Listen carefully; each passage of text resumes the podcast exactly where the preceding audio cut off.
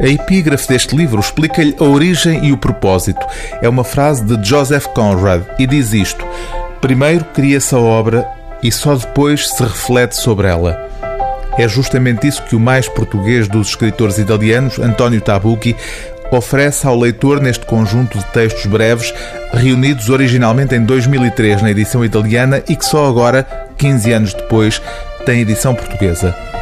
Autobiografias Alheias, o título que Tabucchi deu a este volume, pode ser uma boa porta de entrada no universo do escritor, mas é sobretudo, para aqueles que já lhe leram os romances, ou pelo menos parte da obra, um regresso aos temas que o autor de O Jogo do Reverso cultivou até à morte, em 2012.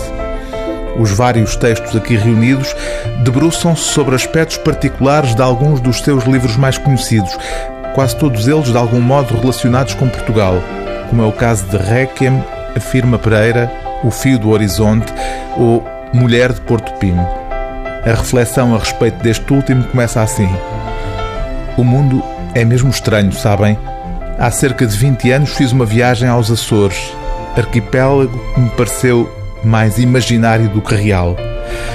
Esta preponderância do sonho e do imaginário está presente em quase todos os livros de Tabuki, marcados pela certeza de que nada é exatamente o que parece.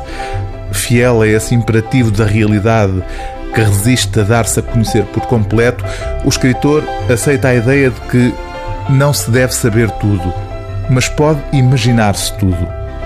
Como o cientista americano de quem Tabuki transcreve uma carta neste livro, que está convencido de ter sido ele a inspirar ao escritor a personagem de Spino, o protagonista do romance O Fio do Horizonte.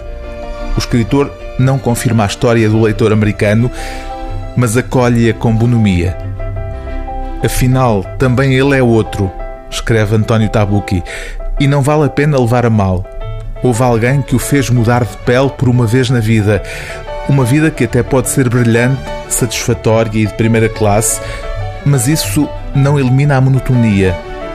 Eu filo viajar em terceira classe, embora tenha sido por poucas páginas, mas graças a mim teve uma experiência que talvez nunca viesse a ter.